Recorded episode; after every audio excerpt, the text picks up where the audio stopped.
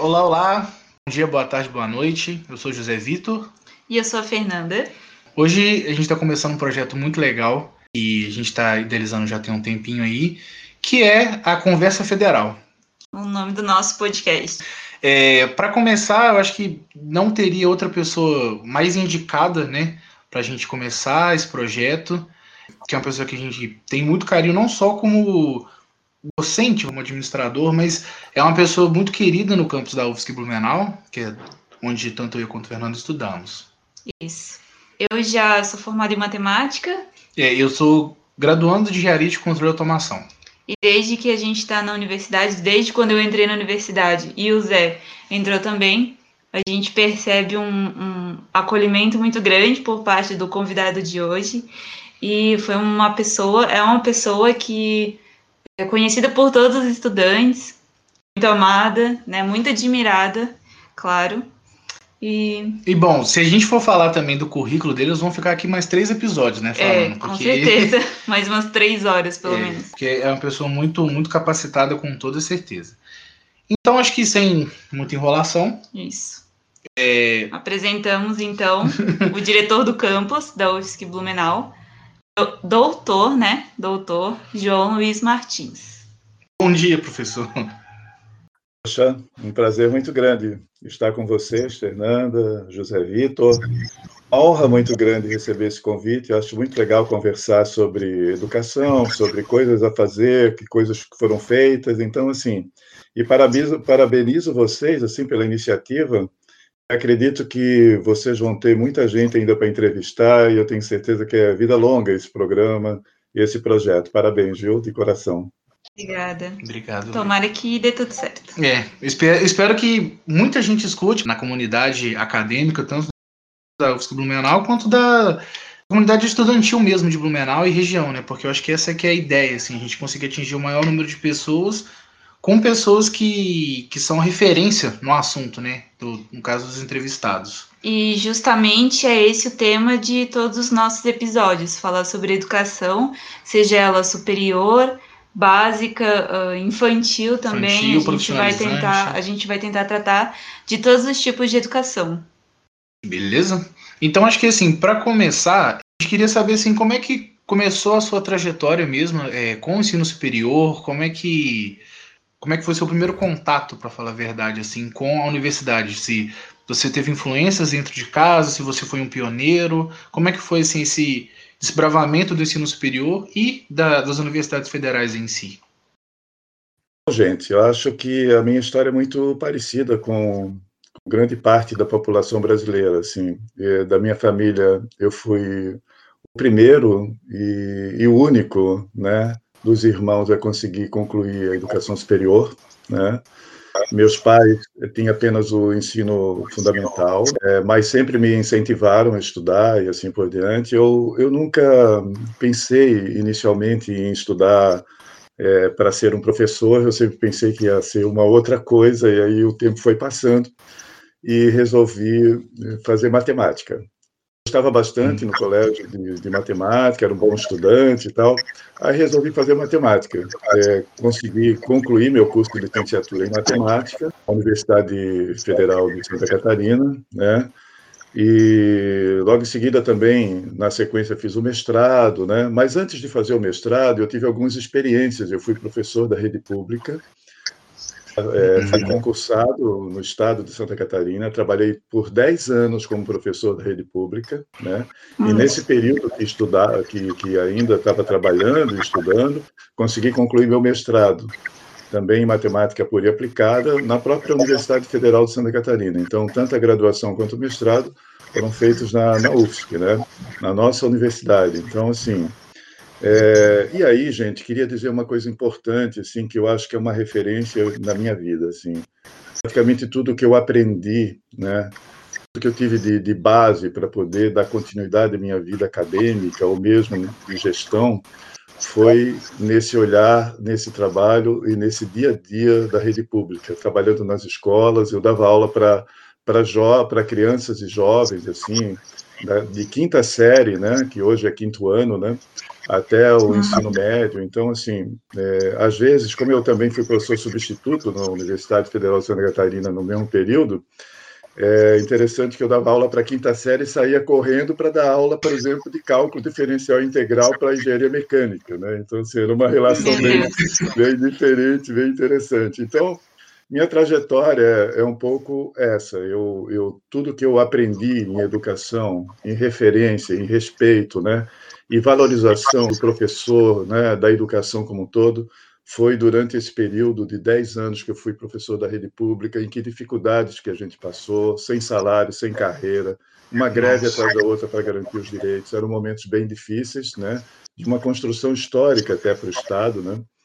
É, bom, na sequência, eu também fiz o meu doutorado na Universidade Estadual de Campinas, né? é, na, na Unicamp, e a partir do, do, desse momento, eu, eu, eu, fiz um concurso público e fui trabalhar na Universidade Federal de Ouro Preto, uma cidade histórica importante de Minas Gerais, já foi capital do estado, né?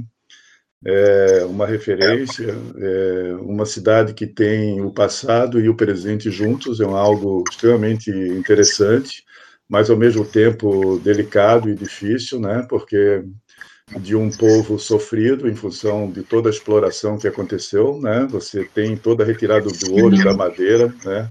E viraram as costas e deixaram todos, todas aquelas diferenças para trás, né? Toda aquela luta. E Minas Gerais, particularmente Ouro Preto, tem uma característica revolucionária, né? As pessoas dizem que onde tem dois mineiros conversando, tem sempre, estão sempre conspirando, tem sempre algo revolucionário por trás, né? Então, isso também me encantou um pouco, porque desde jovem eu tinha um pouco esse espírito de tentar transformar, né, de ajudar a, população, os brasileiros, os cidadãos a ter uma vida melhor. Então, sempre é, é, tive essa, essa, essa visão. E aí, chegando na Universidade Federal de, de Ouro Preto, fui professor durante um período longo, né, no departamento de matemática. Na sequência, Virei chefe de departamento também eleito, depois coordenei curso de matemática, criamos o curso de matemática na universidade, né? Nossa. E aí, na sequência também, acabei sendo diretor de um instituto em que tinha, tinha lá matemática, física, química, ciências biológicas, era um, uma espécie de, de ciências é, exatas e biológicas, né? É, da universidade. Fui diretor desse instituto, é, com muitos professores, nós tínhamos mais de 200 professores à época e, e mais de mil estudantes, 1.500 estudantes, e, e, que praticamente dava, dava força e, e, formava e ajudava na formação, claro, de engenheiros, de, de, de várias, de, de, várias áreas de conhecimento que a gente trabalhava com o básico, né? nós éramos os prestadores de serviços. Né? Nessa sequência, é, seguindo um pouco mais, eu, eu já estava pronto para deixar Minas Gerais quando é, comecei a, a, a, perceber que a universidade precisava um pouco mais de mim, que eu, que eu acho que eu poderia contribuir um pouco mais da universidade. É... Fazer um adendo aqui. É, é compactuo com aquela tua frase de que só aprendeu realmente assim é, adquiriu experiência na sala de aula, apesar de ter feito toda a graduação. É, foi em sala de aula 10 anos na educação básica do estado que percebeu realmente como as coisas funcionam. Eu terminei, até antes mesmo de terminar a graduação, eu já estava trabalhando ali um ano na, na escola pública, de, com alunos de 10 a 15 anos, né? Que hoje é, na tua época era quinta série, hoje é sexto ou nono ano. Então, as crianças de hoje em dia, elas são bem diferentes e foi muito trabalhoso, foi uma experiência muito diferente do que eu imaginava quando estava na sala de aula ali na universidade.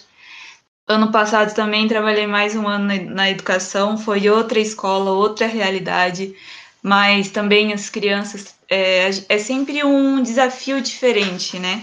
É sempre uma experiência diferente, algo que a gente não imagina que vai acontecer quando está estudando na universidade. E eu queria saber é, como foi a decisão, a tua decisão de sair da, do doutorado ali na Unicamp e trabalhar em Ouro Preto. Assim, foi do nada ou foi uma proposta de é. trabalho? Porque são locais muito diferentes, é. né? Sim, Muito bem, acho que boa pergunta, até porque eu acho que vou tentar situar isso melhor no tempo e fica mais interessante de compreender. Olha só, é, quando eu terminei o mestrado na Federal de Santa Catarina, eu fiz o concurso para a Federal de Ouro Preto. Chegando em Ouro Preto, eu ainda era mestre na época, na década de 90, boa parte das universidades aceitavam mestres nas suas carreiras, algumas universidades aceitavam, e ali ele abria um espaço para que as pessoas pudessem capacitar, ou seja, você podia sair para fazer o doutorado em alguma instituição. Quando eu cheguei na Federal de Ouro Preto, é uma universidade muito voltada para a área de mineração, geologia, pela característica regional. E eu fiquei encantado por uma série de coisas aplicadas às ciências e à geologia.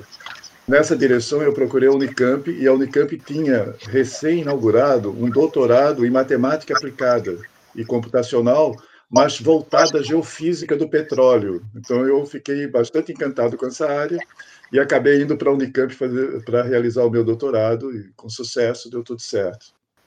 É, eu estava, quando a gente estava lendo ali o teu Lattes, lendo um pouco, né? É, a gente viu que o teu doutorado era em matemática aplicada em geociências. Aí eu me perguntei, né, por que geociências? Uhum. Bem específico. E assim, é, eu conheço. O que eu conheço de Ouro Preto, porque minha família é de lá também. Então, quando você fala, fala de lá, eu consigo enxergar perfeitamente o que você está dizendo de questão de, das regionalidades em si. E como, como você falou, lá é uma região que é não só Ouro Preto em si, mas toda, to, toda Minas Gerais eu acho que é muito sofrida por conta da mineração. A mineração é.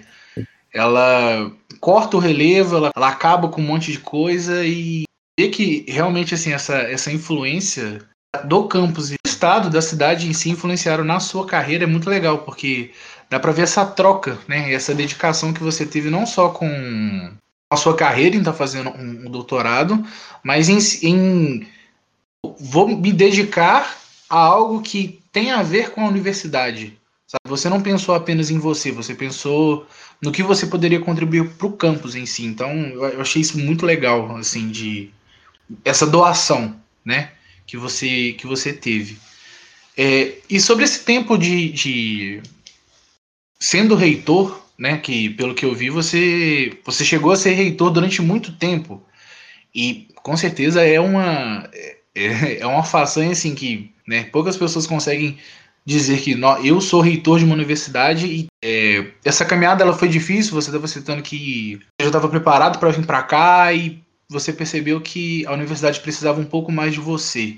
Como é que foi é, essa decisão de, pô, não vou voltar para Santa Catarina, que é minha terra, e vou continuar aqui abrindo mão, vamos dizer assim, de estar perto da minha cultura, estou aqui me dedicando ainda mais à universidade e para toda a mudança que ela, que ela faz para a sociedade onde ela está. José Vitor e Fernando, eu queria pedir licença para vocês, porque eu preciso situar isso em Ouro Preto primeiro, para depois chegar aqui. Tá bem? Tudo bem.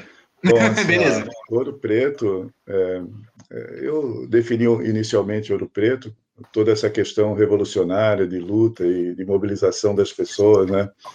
Mas é uma universidade, quando eu cheguei lá, uma universidade muito voltada à formação de engenheiros e também na formação farmacêutica, ou seja, eram duas escolas centenárias, né? a escola de farmácia e a escola de, de Minas, que chamam. A escola de farmácia ela nasceu em 1839, 50 anos antes da Revolução. Né, da, de, de, 50 anos depois, né? 50, desculpa, 50 anos depois da Inconfidência Mineira, né? Da Revolução uhum. Francesa. Então, olha só. E, e, na verdade, a Escola de Minas de 1876, essas duas escolas centenárias, né? Que era o sonho dos Inconfidentes ter uma universidade em Minas Gerais, né? essas duas escolas centenárias se uniram para dar origem à Universidade Federal de Ouro Preto. Quando eu cheguei na universidade, ela ainda era voltada a essas duas áreas de conhecimento, com amplos cursos das engenharias e muito curso ligado à área da, da farmácia também. E aí, é, o tempo foi passando, eu fui criando raízes né, em Minas Gerais, em Ouro Preto, conhecendo melhor a instituição, me relacionando e conhecendo os professores. E naturalmente, as coisas foram acontecendo. Eu virei chefe de departamento, diretor de unidade, diretor de um centro, de um instituto importante, e me elegi reitor da universidade em 2005. O meu primeiro mandato começou em 2005. Quando chegou em 2008, aí é uma, eu faço um recorte importante da educação superior. Em 2008 foi criado o Reúne, que era um plano de expansão e reestruturação das universidades federais. Para você ter uma ideia, existiu no Brasil 500, 500 mil matrículas, 500 mil matrículas, né? Com o Reúne, passamos a ter 1 milhão e 200 mil matrículas no ensino superior. Então, assim, as universidades federais praticamente dobraram de tamanho. E não foi diferente a Universidade Federal de Ouro Preto, na minha gestão também. Nós tivemos um crescimento de 114%, criamos cursos em todas as áreas do conhecimento, criamos curso de medicina, e aí a universidade Nossa. passou a, a dominar praticamente todas as áreas de conhecimento. E não só isso, ampliou também a pós-graduação, a gente criou muitos projetos de extensão, recriamos programas que eram extremamente importantes, projetos e ações culturais, de arte, de cultura, de música, que é muito característica regional. Minas Gerais tem muito essa, essa característica né, interessante da parte artística, né? Então a universidade começou a criar uma alma extremamente importante. Ela dominava grande parte, é, por exemplo, dos prédios históricos, porque como Ouro Preto foi uma foi uma capital de, de, do estado, né, de Minas Gerais, quando a capital foi para Belo Horizonte, aqueles prédios históricos eles eles foram abandonados e os estudantes à época ocuparam esses esses lugares, esses espaços e viraram as famosas repúblicas de Ouro Preto. Essas repúblicas uhum. hoje até hoje abrigam os estudantes de forma gratuita e assim por diante, né? Tem uma história bem interessante, mas esse é uma outro uma outra história, né? E aí só para fechar a conversa, para fechar essa parte, é, essa parte, essa minha passagem como reitor na universidade, ela gerou também e aí eu fui reeleito, né? Ela gerou também uma característica interessante. Eu passei a ter uma representatividade nacional melhor, ou seja, existe uma associação nacional dos dirigentes das universidades federais, chamada Andifs, é uma associação extremamente relevante, né? E eu acabei Sim. presidindo essa associação também um ano, durante um ano, porque o mandato é um ano, né? E nesse momento eu tive muitas é, é, conhecimento e, e consegui penetrar em muitas estruturas do governo tentando conhecer melhor como é que o financiamento, o orçamento, a questão de pessoal, como é que se dava essa estrutura. É, até tive representação dentro da CAPES, uma série, uma série de participações importantes em defesa desse coletivo, que eram 63 universidades federais. Né? Então, assim, um reitor de uma pequena universidade acabou sendo presidente de uma associação em que tinha o FRJ, uma série de outras universidades enormes, a UFSC, né? O Prata, por uhum. exemplo, é reitor da Universidade Federal de Santa Catarina, integrou nossa equipe também na direção da Andifes. Então, teve um, um momento extremamente importante, momento de diálogos e, e de conquistas que o sistema obteve, né? Não só através do meu papel, mas o papel dos outros colegas, reitores de outras instituições também. Então, assim, é uma história bacana. A partir daí, é, a minha família é toda de Florianópolis, né? Meus pais, é, meus pais já estavam assim com uma certa idade também. Aí, assim, bom, agora está na hora de voltar à minha terra, voltar a Santa Catarina, contribuir com Santa Catarina, voltar para a UFSC, né, que é a universidade em que eu formei, Bom, e agora tá, tem um campus novo para tentar é, construir em Blumenau. Quem sabe eu, eu posso dar uma contribuição.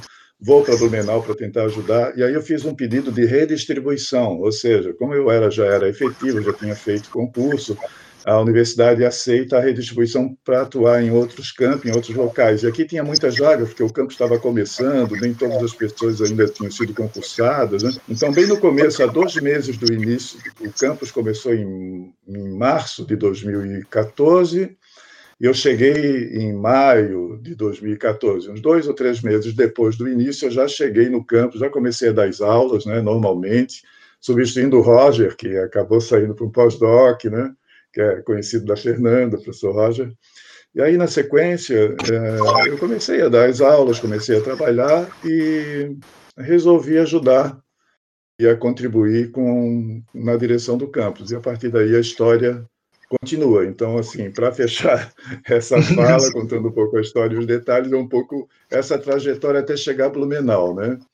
Que é um campus que nós chegamos aqui, é, Fernanda, é, José Vitor, é, um campus já pronto, né? Quando nós chegamos aqui, os cursos já estavam definidos, como é que seria a estrutura do curso, né? E na verdade, é, o que a gente tentou fazer foi começar a consolidar é, a estrutura e as condições para que a gente pudesse ter qualidade e pudesse receber os estudantes e aí formar bem todos os nossos alunos. Esse foi sempre o objetivo desde o início, com muita dificuldade, falta de recursos, dificuldade, falta de professores. Então, é, a partir de agora, a gente tem um, uma nova conversa. Então, sobre isso. É, queria comentar também, né, que apesar de eu ter entrado um ano e meio depois do início da UFSC Blumenau, eu ainda senti essa essa mudança, né? Essa falta de falta de suprimentos da universidade, né? Não tinha professores, eu acabei ficando um pouco sem sem professor ali no início. É, o Eleomar, que é um professor que entrou praticamente junto com a gente, né? Ali em 2015.2, ele seguiu comigo é, de, da metade de 2015 e acredito que até 2019. Ele foi meu professor em pelo menos uma disciplina em cada semestre. Então, isso é um fato que eu gosto de compartilhar, porque pelo fato do campus ser novo, tinham poucos professores, então os professores que tinha ali tinham que dar conta de muitas disciplinas, né? Tinha que acabar substituindo bastante. Então, é, o professor Eleomar, por pegar bastante disciplina, ele praticamente fez a faculdade toda comigo junto, né? Isso, se eu gosto. Ele te gosto formou. De... Ele me formou e se formou junto comigo. E é um todos os professores que começaram ali acabaram é, sendo grandes amigos, né? Como tinha poucos alunos, todo mundo no campus se conhecia, agora já está mais já tem bastante gente, mas antes todo mundo se conhecia e todo mundo era amigo. Principalmente, é, eu lembro quando a sala do professor João era na frente da minha sala. Era um quadradinho, acho que de um metro e meio quadrado, professor. Era uma sala bem pequena, né? É. Era, uma era bem pequenininha. Eu só estava complementando o que a Fernanda falou. De fato, aquela salinha era uma salinha que a gente usava mesmo para atender os alunos, atender professores, as pessoas me procuravam ali. E era uma maneira de se aproximar um pouco mais do coletivo à noite, que eu sempre fui, como eu dava muitas aulas à noite, né, eu percebia que era muito importante a presença da direção à noite, né, porque tinha sempre Sim. algumas coisas para serem resolvidas. Então, como o campus ele é, uhum. era um campus, é, era um coletivo de três períodos, não né, era só manhã e tarde, né, é, era importante que à noite tivesse sempre alguém por ali para ouvir, para conversar com as pessoas. Então a Fernanda me via muitas vezes naquela salinha ali minúscula. E era, era diferente também porque no início o prédio administrativo ficava do outro lado da cidade, né? Então a gente não tinha tanto essa proximidade com as administrações, os técnicos e professores, né? Porque eles ficavam lá e no horário da aula vinham para o nosso, pro, pro nosso bloco. É, o Fernando, não sei se o José pegou essa época, mas olha, pegou, deve ter pego sim. Era muito complicado. Todos os professores tinham suas salas lá do outro lado, ainda naquele setor lá da, da Pomerode, que era a rua Pomerode, né? É, perto daquela ponte do ponte de ferro que chamam lá. E, e toda a parte acadêmica ficava ali na velha, né? Então, uma das conquistas importantes quando a gente assumiu foi trazer todos os professores ali para próximo, para perto, onde fica agora ali a, a Via Crédito, e criar o restaurante universitário, que isso integrou bastante ali. Sim, meu Deus. O restaurante também não tem. Uma... Que saudade do restaurante, né? Até agora a gente está morrendo. Nossa, não, isso já é uma coisa que a gente pode conversar bastante, né? porque é, para quem entrou agora na universidade, é, já ah, entrou agora não, né? Entrou ali em 2018, 2019. Entrou já com o restaurante universitário. Podia ir ali, é. bonitinho, almoçar e jantar, uma refeição incrível, é né? É. Uma alimentação assim maravilhosa. E não sabe os perrengues que a gente passou antes de ter o restaurante, né? Quando a gente recebia a, aquele valor para é, vale alimentação, né, que a gente tinha já que não tinha restaurante universitário.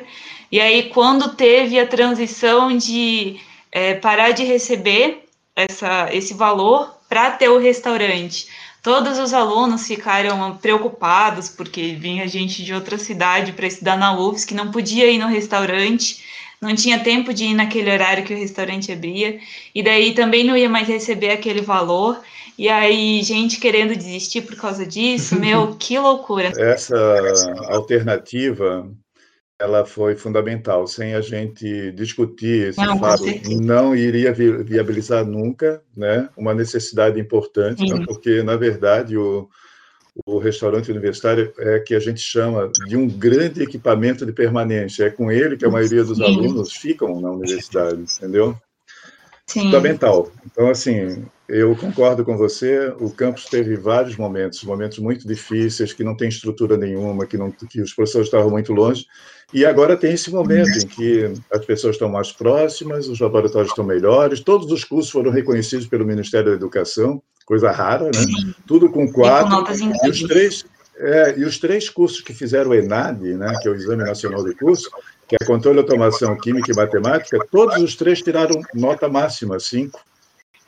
Melhor que a SEB, inclusive. Então, sim, é uma demonstração Nossa. de que a qualidade está por aqui. uma universidade que chegou a menos de. Foi em 2014? Que chegou aí há seis, sete anos atrás e já Isso. é a melhor da cidade, a melhor da região, né? Devido a essas notas e o reconhecimento que a gente conseguiu criar por aqui. É, o curso de Química, pelo que eu estava vendo, ele, se eu não me engano, foi acho que o melhor curso de Química do Brasil. Como é que é? Os quatro assim. melhores cursos do Brasil. Tem outros que são é. também tão bons quanto eles, né? Mas, na verdade, é que a matemática também, né? Matemática, controle de automação, depois com, com as notas do ENAD, que são superiores às notas da sede. A sede não tem nota 5 a matemática, tem nota 4. A química também não tem nota 5, tem nota 4. Então, pois isso foi é. muito relevante. Conta a história de que é, a sede tinha muita preocupação na criação de um campus Blumenau, e repetir alguns cursos que a sede possuía, como matemática, química, controle de automação, engenharia de materiais, né? Ah, mas aí vai perder qualidade. Olha o que aconteceu, nós estamos com mais qualidade uhum. que a própria sede. Muito interessante. Exatamente. É, uma coisa que eu percebi é, é que, falando também sobre o restaurante universitário, é que eu acho que muitos estudantes sentem muita falta dele por conta até de, né, só reforçando um ponto que você falou sobre a importância dele, de que depois que começou a pandemia e o pessoal ficou em casa, eu sou uma das pessoas que utiliza o utilizava, né, quer dizer, o restaurante universitário todos os dias. Pre preciso realmente do, do, restaurante universitário. E eu vejo que o pessoal tem até reclamado de como assim, antes o RU, ele oferecia uma nutrição muito boa pra gente. Completa. É, completa. enquanto, por exemplo, agora que a gente está em casa, que né, infelizmente a gente está passando por esse momento da pandemia, é, a, a, nutrição de muitos desses alunos assim ficou muito ruim por conta de, sei lá, de não ter todos os grupos alimentares e tudo mais. Então, às vezes algo que parece não tão importante, vamos dizer assim, que muita gente até, sei lá, não, não dá tanto valor, é algo que é essencial para, sei lá, para a maioria das pessoas do campus que sem uma boa alimentação, você não consegue fazer quase nada, para falar a verdade. Perde muita saúde e a gente vê que é, a falta desse, desse serviço que a UFSC assim, prestava para a gente é tá, tá, sendo essencial e está né, prejudicando não ter. Que a, nutri a, nossa nutrição está ficando ruim, vamos dizer assim. Porque se a gente não se alimenta bem, não consegue estudar bem, né? Também, é, não, não acontece nada. A gente realmente sente muito essa falta porque é, às vezes vamos dizer assim, a, é, a UFSC agora ela tá dando um, um apoio emergencial, né, também para a gente. Mas essa coisa de diversificar, a carne hoje em dia ela tá batendo o quê? 40 reais o quilo? 30, 30. Pois é, e assim, não, não, não tô reclamando do valor repassado, ele, ele me ajuda muito, mas eu digo assim que eu, eu preferiria assim que tivesse o restaurante universitário, porque eu não receberia o dinheiro, mas pelo menos eu teria a nutrição completa, sabe? Eu não teria que sei lá, selecionasse esse mês eu vou comprar uma carne de frango ou uma carne de, de, de, de, gado, né? Uma carne de boi, como, como é. é falado. Então, é um serviço que faz muita falta para a comunidade como um todo, assim. Foi o que aconteceu com a gente quando teve essa troca de valor que a gente recebia para criação do restaurante universitário. com certeza ter a nutrição completa, a alimentação completa no restaurante era muito mais benéfico para a gente, porque às vezes a gente recebia o dinheiro e gastava, sei lá, 20 reais num almoço na padaria do lado da universidade. Sim. E comia besteira, né? Então. pois é. Então é realmente. A gente fez uma continha lá, viu, Fernando e José? É, casa, assim, 90 reais é o que o estudante usava para almoçar e jantar praticamente o mês inteiro, assim. Então, é relevante. É. A gente não tem dúvida que o restaurante universitário é parte integrante, ele nunca pode deixar de existir, né? Tão logo a pandemia finalize e a gente consiga voltar presencialmente, é a primeira coisa que a gente vai viabilizar. A empresa atualmente ela pediu, ela desistiu de, de aguardar, porque não tem empresa que consiga aguentar esse tempo todo aí, né, sem, sem funcionar. Ela dependia das refeições para poder sobreviver. Então agora nós já estamos num processo de licitação para buscar uma nova empresa. A partir de março, abril, a gente já está contando que talvez a gente tenha que voltar presencialmente ou pelo menos de forma híbrida. Então, tudo isso já está sendo pensado, organizado pela nossa equipe, porque a gente tem certeza disso. Não podemos mais ficar sem restaurante, ele é fundamental para a sobrevivência, para a permanência estudantil, para a motivação dos estudantes, né? E, de Sim. fato, Fernanda, foi muito doloroso aquela, aquela perda, né? toda aquela interrupção daquelas bolsas, mas elas viabilizaram um processo coletivo muito mais importante, né, em que incluiu muita gente que não tinha oportunidade, entendeu? Então, a tendência do restaurante é permanecer. Eu acho que a gente vai lutar por isso. Temos condições de permanecer, né, com, com, com essa política. E torcer para não aumentar preço, né, porque ninguém tem condições de pagar mais do que aquilo. É muito pouco. Mas para estudante é muito dinheiro. Sim, sim. Eu acho que isso até é, pega um pouco o gancho da minha próxima pergunta, que era justamente a questão de é, desde 2018, 2019. Pra falar a verdade, acho que o histórico ele é mais amplo, né? De corte de gastos. Como é que você pegou talvez o, o em Ouro Preto você pegou talvez a, a, a, época onde teve maiores investimentos, né? Você até mesmo falou do, desse do programa, Reúne. do Reúne, né? Que aumentou a quantidade de vagas e ao mesmo tempo também agora está vendo os cortes. É, como é que você vê isso, não só como, como professor, como, né, como cidadão aqui do Brasil, mas como gestor da universidade, assim, que, que a, a sua fala é muito importante para a gente conseguir entender o que foi, como começou essa, essa diminuição dos gastos, quando começou e como e a que ponto chegamos, né? Porque é, acho que a Fernanda não recebeu porque ela já formou.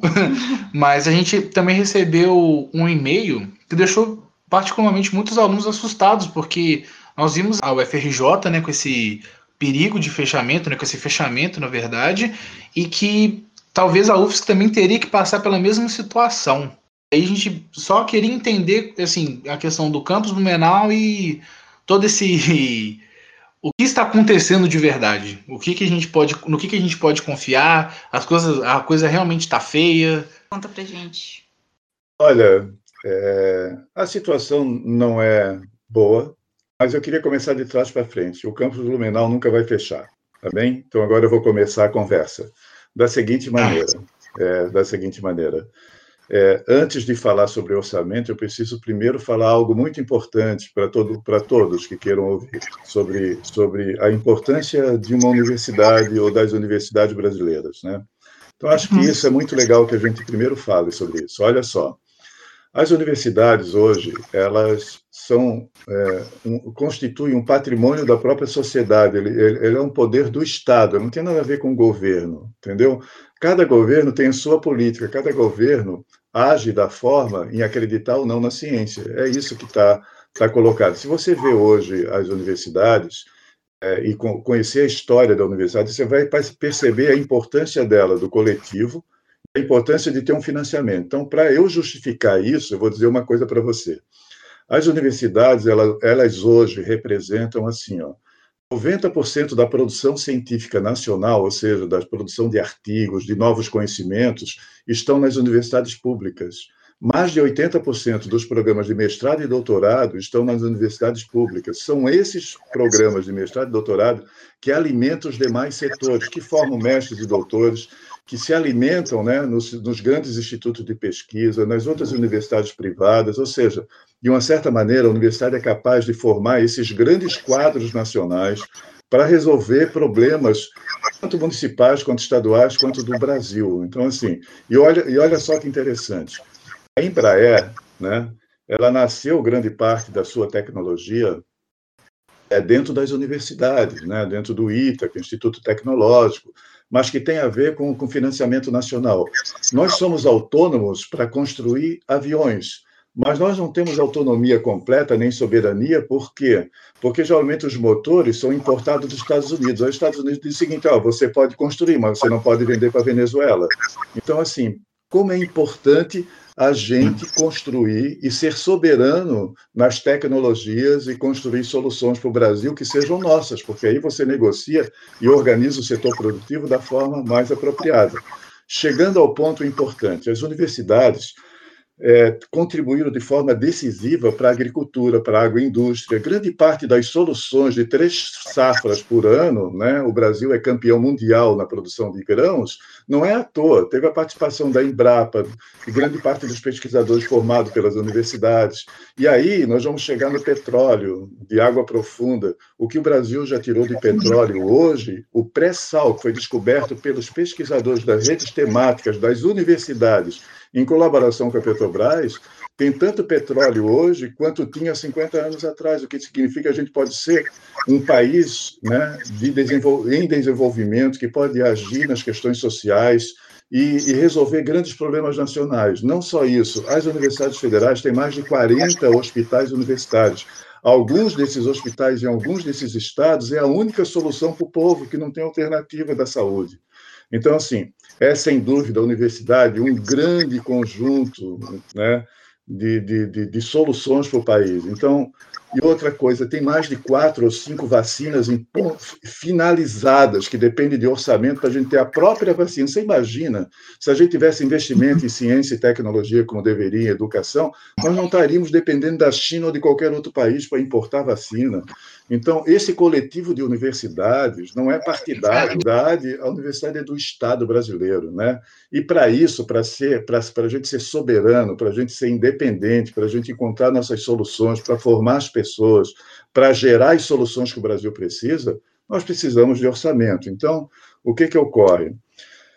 Quando você acredita nesse coletivo, você investe. Então, olha, para você ter uma ideia, em 2014, o, para 2020 ou para 2021, houve uma perda de 4 bilhões no orçamento das universidades. Então, há cortes significativos. Até diria você que se a gente não tivesse na pandemia trabalhando remoto, a universidade não teria condições de concluir o ano, de fechar o ano, se tivéssemos que estar trabalhando presencialmente. Os cortes são tão significativos nos, nos recursos para alimentação, para os restaurantes, para pagar aluguéis, para pagar fornecedores, insumos, tudo que a gente precisa para a universidade caminhar, é, tem um corte significativo. De 2020 para 2021, o corte é bem alto, ou seja, inclusive estava comprometendo o pagamento do salário, porque é o seguinte, ó, o salário ele depende de recursos aprovados no Congresso na lei orçamentária para pagar, inclusive, os aposentados. Então, o que, que o governo fez? Colocou nas costas das universidades o pagamento de aposentados do seu pessoal e tem pouco dinheiro para garantir a parte de capital que é investimento, compra de equipamento, melhoria de todos os laboratórios e também recursos para sua manutenção, para o seu desenvolvimento. Então, há um corte significativo, mas as universidades estão resistindo. Essa resistência, essa mobilização nacional, as frentes parlamentares dos partidos de oposição estão nessa luta e conseguimos reaver alguma, alguns recursos já, ou seja, uma parte do orçamento que não foi aprovado até agora, ele já foi liberado de tal maneira que as universidades já conseguem sobreviver até outubro. Então, assim, é como se fosse um passo de cada vez, né? A gente luta para poder fechar o ano dentro de um conjunto de recursos que deveria ser bem maior, que o governo faz questão de cortar ou de não liberar e não vê o quanto ele prejudica a sociedade, porque a universidade é a solução de grandes problemas e nós não somos parte desses problemas, a gente tenta resolver esses problemas. Então, é, essa explicação da nossa importância já justifica a importância de ter um orçamento para poder a gente fazer algo melhor para a sociedade. É o que eu digo, assim, a universidade ela é responsável sempre pela solução dos problemas, nunca é parte do problema, ok? Então seria um pouco essa minha visão explicar que nós não vamos fechar nunca um campus como o nosso, de Blumenau, que saiu praticamente das, das adversidades, sem professores, sem estrutura, né?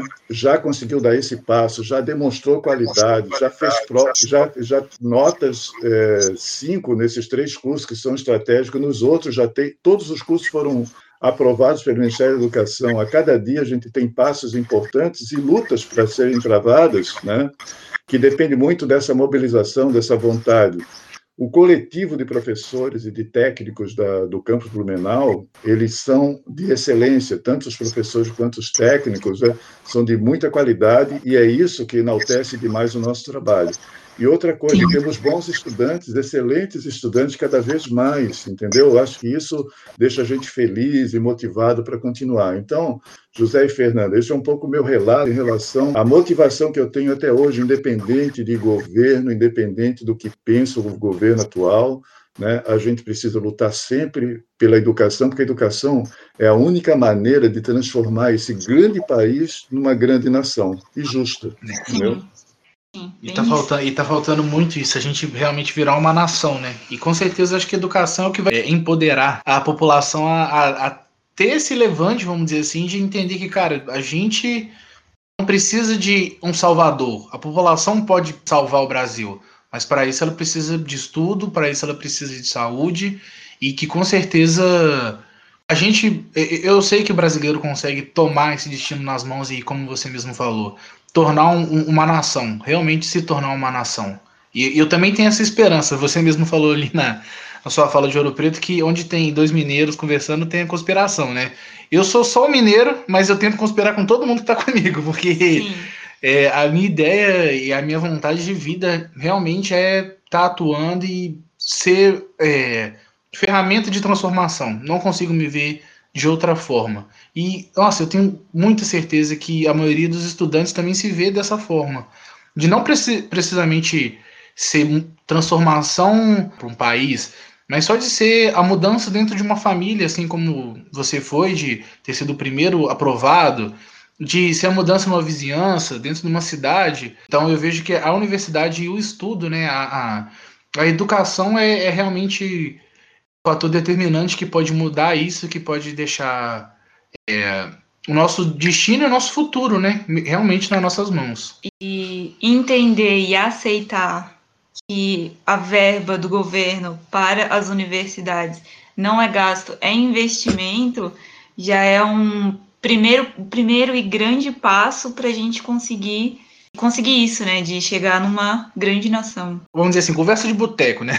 Conversando com os amigos, conversando com, com família, tudo mais, que, que realmente assim, a gente enxergar a educação como gasto, realmente ver a prioridade de quem está administrando, não necessariamente de um governo, mas dentro de casa. É uma necessidade básica. Sinceramente, acho que até chega a ser comparada, sei lá, moradia e comida. É uma necessidade básica a educação. Mesmo que ah, não precisa ser, de novo, educação de, de ensino superior, você virar um doutor, você virar um pós você ter um pós-doutorado, não precisa necessariamente disso. Mas educação em todos os níveis de qualidade, eu acho que é muito importante. E como experiência internacional que a gente vê, países que têm realmente mais investimento e têm maior interesse na educação são aqueles que maior desenvolvimento, não só desenvolvimento tecnológico, mas desenvolvimento social em si. É. Essa é, né, acho que só isso já, já dá para dizer o quão é importante e o quanto que a sociedade brasileira vem perdendo com é, esses cortes, que são, como você mesmo disse, graves, né? São praticamente fatais para a educação superior no Brasil. Sim, o papo tá bom, mas... Olha, é... a gente tem uma curiosidade, é, uma partezinha ali da tua jornada. A gente viu ali no teu Lattes que pelo que eu entendi o que estava escrito ali, você ministrou um curso de extensão, um curso de um curso, uhum. um curso de curta duração para gestão de universidades, gestão administrativa, financeira, é, entre Sim. outros, de universidade. Como é que foi isso? Foi para outros outros professores, outros administradores? Quanto tempo durou? É, na verdade, assim, foi uma era um curso de especialização em que boa parte do, dos candidatos, das pessoas que participaram, já tinham formação em nível superior, grande parte deles eram servidores da própria instituição que eu trabalhava, da Universidade Federal de Ouro Preto.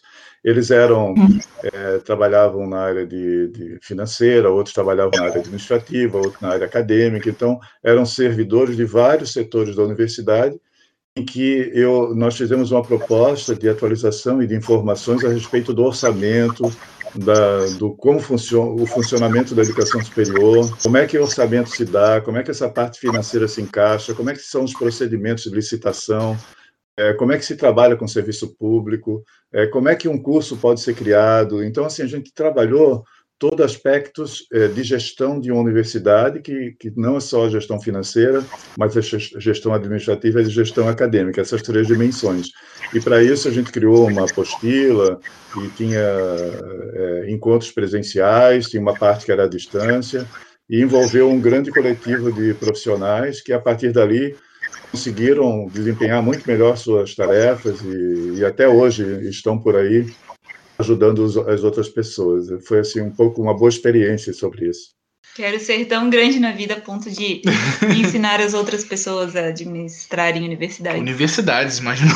Eu acho isso uma grande coisa, realmente. Sim, sim. Nos saltou muito, muitos olhos na hora que a gente viu, né? É, sim. é impressionante. Eu, eu tenho, na verdade, duas perguntas. Uma é mais tranquila e a outra acho que é mais, pode ficar mais para o fechamento que assim, você falou que você tinha algumas histórias. Você quer contar alguma história lá da época de Ouro Preto que te marcou? Eu acho que não, assim, acho que tem histórias é, interessantes assim. Uma delas que eu sempre conto é uma história bem, bacana assim.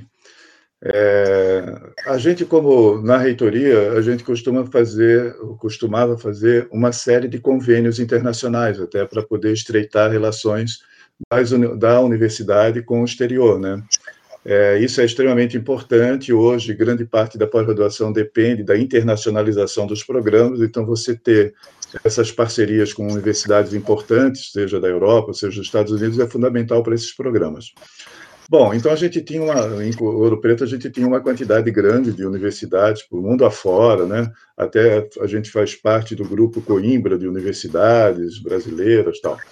É, mas aí tem uma história interessante que é o seguinte: Ouro Preto tem muita, muito talento do ponto de vista artístico, né, cultural. Então essa a história está muito presente. É, tem muitos bons músicos e assim por diante. E particularmente lá existia uma orquestra, que é a Orquestra Ouro Preto, uma orquestra é, extremamente importante da região e que já há muito tempo lutava para sobreviver. E ela ia fechar as portas, né? assim, ou seja, acabar, né? E aí, nós, a universidade, ia fazer um evento de homenagem ao superintendente da Petrobras, que foi uma das pessoas que ajudou a criação do pré-sal. Ele é geólogo e recebeu, então, o título de doutor honoris causa da universidade. Né? Nesse momento é, do evento, eu, eu conversei com o Rodrigo Toffolo, que é o, o maestro da, da, da, daquela orquestra, e disse o seguinte: olha, nós vamos fazer uma homenagem ao ao, ao Guilherme, eh, Guilherme Estrela, que é o superintendente da Petrobras. Ele vai receber o título de honoris causa da universidade. Esse título geralmente é dado a pessoas que têm uma contribuição nacional, por isso que se dá esse título nas universidades, né? doutor honoris causa. Ele vai receber esse título e depois vai ter um coquetel, né? e vocês, durante esse coquetel, pode fazer uma apresentação da orquestra e eu apresento ele para você de tal maneira que você consiga negociar com a Petrobras, por exemplo, um apoio cultural, a Petrobras fazia apoio cultural principalmente para fomentar projetos dessa natureza, né, de música. Também tem projetos que ajudam a criação de tartarugas. A Petrobras tem um núcleo só para ajudar esses eventos culturais. Né? Então, você submete projetos, é, é, bastante sigiloso, cuidadoso, mas sempre tem essa possibilidade. Bom, em síntese, o evento aconteceu, né? olha só, o evento aconteceu, E aí é, o superintendente convidou, então gostou tanto da orquestra e convidou o maestro para procurá-lo no Rio de Janeiro para tratar de um apoio cultural da Petrobras para a orquestra, né? É uma orquestra bem tradicional, tal. Aí só que ele queria que eu fosse presente, então eu fui ao Rio de Janeiro junto com o maestro para conversar com o Guilherme, né? E aí embaixo, antes de chegar à sala do Guilherme, eu disse o seguinte: olha, dizendo para o maestro, nós dois estávamos conversando, ah, nós vamos conversar com o Guilherme Estrela, você vai pedir uma ajuda para poder a, a, a, você ter uma, um patrocínio para poder sobreviver, né? Tem que pagar músicos, é muito difícil uma orquestra. E uma orquestra de extrema qualidade, né? Aí eu disse para ele o seguinte, olha, vamos combinar o seguinte, se a gente conseguir o patrocínio, você vai, você vai produzir uma peça dos Beatles, só música dos Beatles, e vai tocar gratuitamente no teatro em Ouro Preto. Fechado? Assim, fechado. Subimos, conversamos com o Guilherme Estrela e conseguimos patrocínio. O que, que aconteceu? Ele fez a peça, né? Beatles na corda, né? só só corda, maravilhoso. Beatles pegou assim um repertório dos Beatles, assim, os melhores músicos clássicos, né? Teve que fazer dois espetáculos, porque não coube, era gratuito, não coube dentro do teatro, que é um dos, um teatros mais antigos da América Latina, foi um teatro bem tradicional em Ouro Preto. Ele fez dois espetáculos. O sucesso foi tão grande que ele foi convidado a, a fazer esse espetáculo no, no, no Palácio das Artes em, Blumen, em, em Belo Horizonte. Assim, então, eles foram, foram, foram. O que, que aconteceu? Ganharam o prêmio de melhor orquestra representando o Brasil Liverpool na homenagem que fazia às orquestras que tocavam Beatles. Eles foram parar em Liverpool, certo? Só por causa dessas coisas. Ficaram famosos e aí o que, que aconteceu? Eles conseguiram patrocínio, conseguiram passagens lá da organização de Liverpool, né? E mandaram uma passagem para eu ir. Eu fui para Liverpool que legal! assistir a apresentação deles. Essa é a história, não é bacana isso aí? Nossa, Meu Deus! Inacreditável. Como é que é, é um apoio? É porque realmente vocês estavam estavam querendo ajudar eles, vir, cara, virou uma bola de neve gigantesca e chegou uma essa bola de neve de solidariedade. É. Eles tinham bastante é. talento e, e hoje eles trabalham assim, eles fazem várias parcerias. Hoje eles estão fazendo com o C Valença, fizeram parcerias também, a Orquestra do Preto Nossa. ficou muito famosa. E estão lá sobrevivendo, né? Eu tinha vontade um dia de trazer no campus para a gente fazer uma apresentação dos Beatles aqui no campus, seria bacana. Meu Deus, seria, seria emocionante. Nossa, eu, eu sentaria na frente, cara. Consiga, por, por favor, consiga, que eu acho que vai ser muito legal. Vai ter que fazer mais de uma sessão também. Vai, com certeza vai. É verdade. e Não, eu acho que uma história isso... bacana. Né? Nossa, demais. E isso sensibiliza, acho que a Fernanda também, né? Porque a Fernanda também toca instrumentos de música clássica. É. É mesmo, é, na verdade, quando eu era adolescente, eu aprendi a tocar violino, até fiz algumas. É, tocava bem, né? Mas aí depois que eu vim para Blumenau, eu acabei deixando um pouco de lado, porque aqui em Blumenau eu não me encontrei muito fácil com grupos de música, né? Aqui as escolas são pagas, então deixei um pouco de lado, mas agora eu tô retomando. Talvez eu vire violinista novamente. Olha. E eu acho que isso linka com a minha, minha última pergunta. Como a própria Fernanda falou, que ela veio para cá e as escolas realmente são pagas. Enquanto lá em, em, Ouro Preto realmente tinha essa, essa orquestra e você conseguiu é, articular para poder que ela, te, que ela tivesse maiores investimentos. É, então, é, o que, que você vê, com, não só como administrador, mas assim, como professor, que você quer fazer é, na universidade, na, na, no campus UFSC Blumenau? Assim, que são os seus desejos, por mais que, sei lá, vamos dizer assim, que eles sejam improváveis de acontecer, mas o que o, o professor João, né, o João quer é para o campus da UFSC Blumenau. Legal, é, eu acho que isso conclui bastante o, a nossa conversa, porque assim, ó, é, eu acho que a gente já deu grandes passos desde a, o começo do campus, em que a gente tinha muitas dificuldades, assim, nós já estamos com o corpo docente quase completo, temos ainda um conjunto que faltam chegar, mas essa negociação depende muito da nossa expansão, de como vai ser dada. Né? Um conjunto de técnicos que também tem qualidade, fazendo bom trabalho, bons estudantes, bons estudantes formados, egressos, já atuando e com, sempre com referência. Né? Outro dia a gente foi numa reunião com a Secretaria Municipal de Educação e a Fernanda foi muito elogiada também, comentaram sobre a participação dela. Muito bacana. Então, a gente fica feliz quando vai de ouvir esse retorno do, do, dos formandos que estão atuando e que já tem uma resposta bem positiva para a sociedade, né? Mas, assim, eu acredito que, que essa parte eh, que a gente conseguiu dar o passo está bem consolidado. O que nós precisamos agora é garantir uma sede própria, ou seja, o campus precisa construir uma sede própria, um local próprio, uma identidade, para que as famílias dizem assim, ah, vou colocar meu filho lá porque ele dali, eles têm um campus, está fixo, nunca mais vão embora, vai ser sempre assim, está consolidado. Então, em linhas gerais, a gente, como a gente sempre falou, né, a gente precisa de uma árvore, a gente precisa de um espaço que as pessoas possam conversar, possam transitar. Né? Hoje, nosso campus ele é alugado, por mais que a gente se esforce para ser um bom lugar, que as pessoas gostam de conviver, mas falta muito mais para essa universidade. Para que a gente consiga ser uma universidade de fato, é necessário que a gente tenha uma sede própria.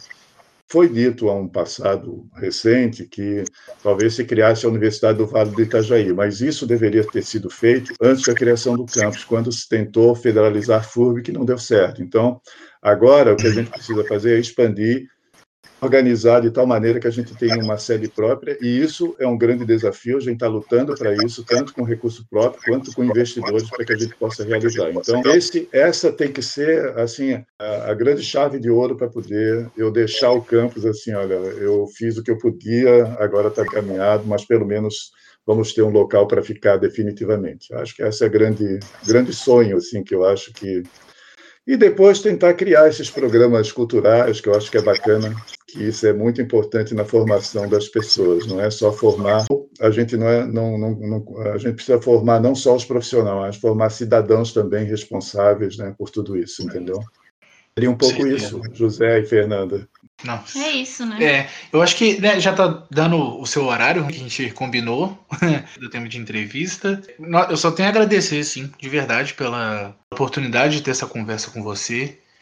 Passou muito rápido, né? Muito. A gente se empolgou aqui, foi uma conversa excelente. Eu gostei muito, deu para conversar bem. E por hoje é isso. É, eu já fico o convite para uma próxima participação, porque mais para frente a gente deve chamar de novo, porque eu acho que é sempre muito bom conversar com, com você. Voltando o, o ensino presencial, o, o ensino híbrido, é sempre bom estar conversando com a pessoa que gere tudo isso, né? Então, já vou deixar assim o, meu, o convite para um retorno, porque realmente não só nós aqui, é, mas os estudantes também tenho certeza que eles vão gostar muito de escutar você de novo gostar. e escutar mais histórias, porque essa do, do da orquestra realmente me impressionou, assim. De... Sim, foi muito surpresa. legal. Muito legal. Gente, eu queria agradecer bastante a oportunidade, Fernando, a oportunidade, José Vitor, de ter me convidado para essa conversa. Eu estou à disposição sempre para a gente estar tá dialogando. De repente, se vocês quiserem fazer em algum outro momento, ah, vamos falar só sobre um determinado assunto, vamos chamar outra pessoa para conversar também, conte comigo. Sim. Acho que vai ser bacana. Eu desejo bastante sucesso nessa iniciativa. Acho Obrigada. muito legal muito contemporâneo esse processo agora de diálogo, assim, eu tenho que aproveitar espaços, esse momento de pandemia para a gente aprender, né, esse momento. Agradeço de coração, um beijão a vocês, assim, obrigado, muito obrigado pela, pela oportunidade. Conversamos mais para frente, é só chamar, é só convidar, fechado? Fechado, Fechado. combinadíssimo. Muito obrigado. E para os ouvintes, Bom. eu fico aqui meu agradecimento, né, por ter chegado até aqui. é, acompanhe e continue nos acompanhando aí nas redes sociais. Muitas novidades aí nas próximas semanas. Compartilhe também com, com seus conhecidos, com seus amigos, com pessoas que também não têm tanto conhecimento sobre a Universidade Federal. Porque que, o que está sendo dito aqui tem que chegar em, em, muitos lares, tem que chegar em muitos ouvidos. E com certeza esse engajamento dos ouvintes é o que vai fazer esse projeto crescer. E a gente espera dar mais voz para as pessoas que têm muito para poder contribuir com Blumenau, com Santa Catarina e com o país. Eu agradeço aí de verdade cada um por ter, por ter ouvido. E, aguardem os próximos episódios, que também serão sobre educação, mas com outras pessoas, outras visões, outras opiniões. Exatamente. Obrigada, professor João. Até a próxima e obrigada, José. Obrigado, Fernanda. Obrigado, professor. Boa noite aí e até mais. Pessoal. Um abraço. Boa noite. Abraço. Boa noite.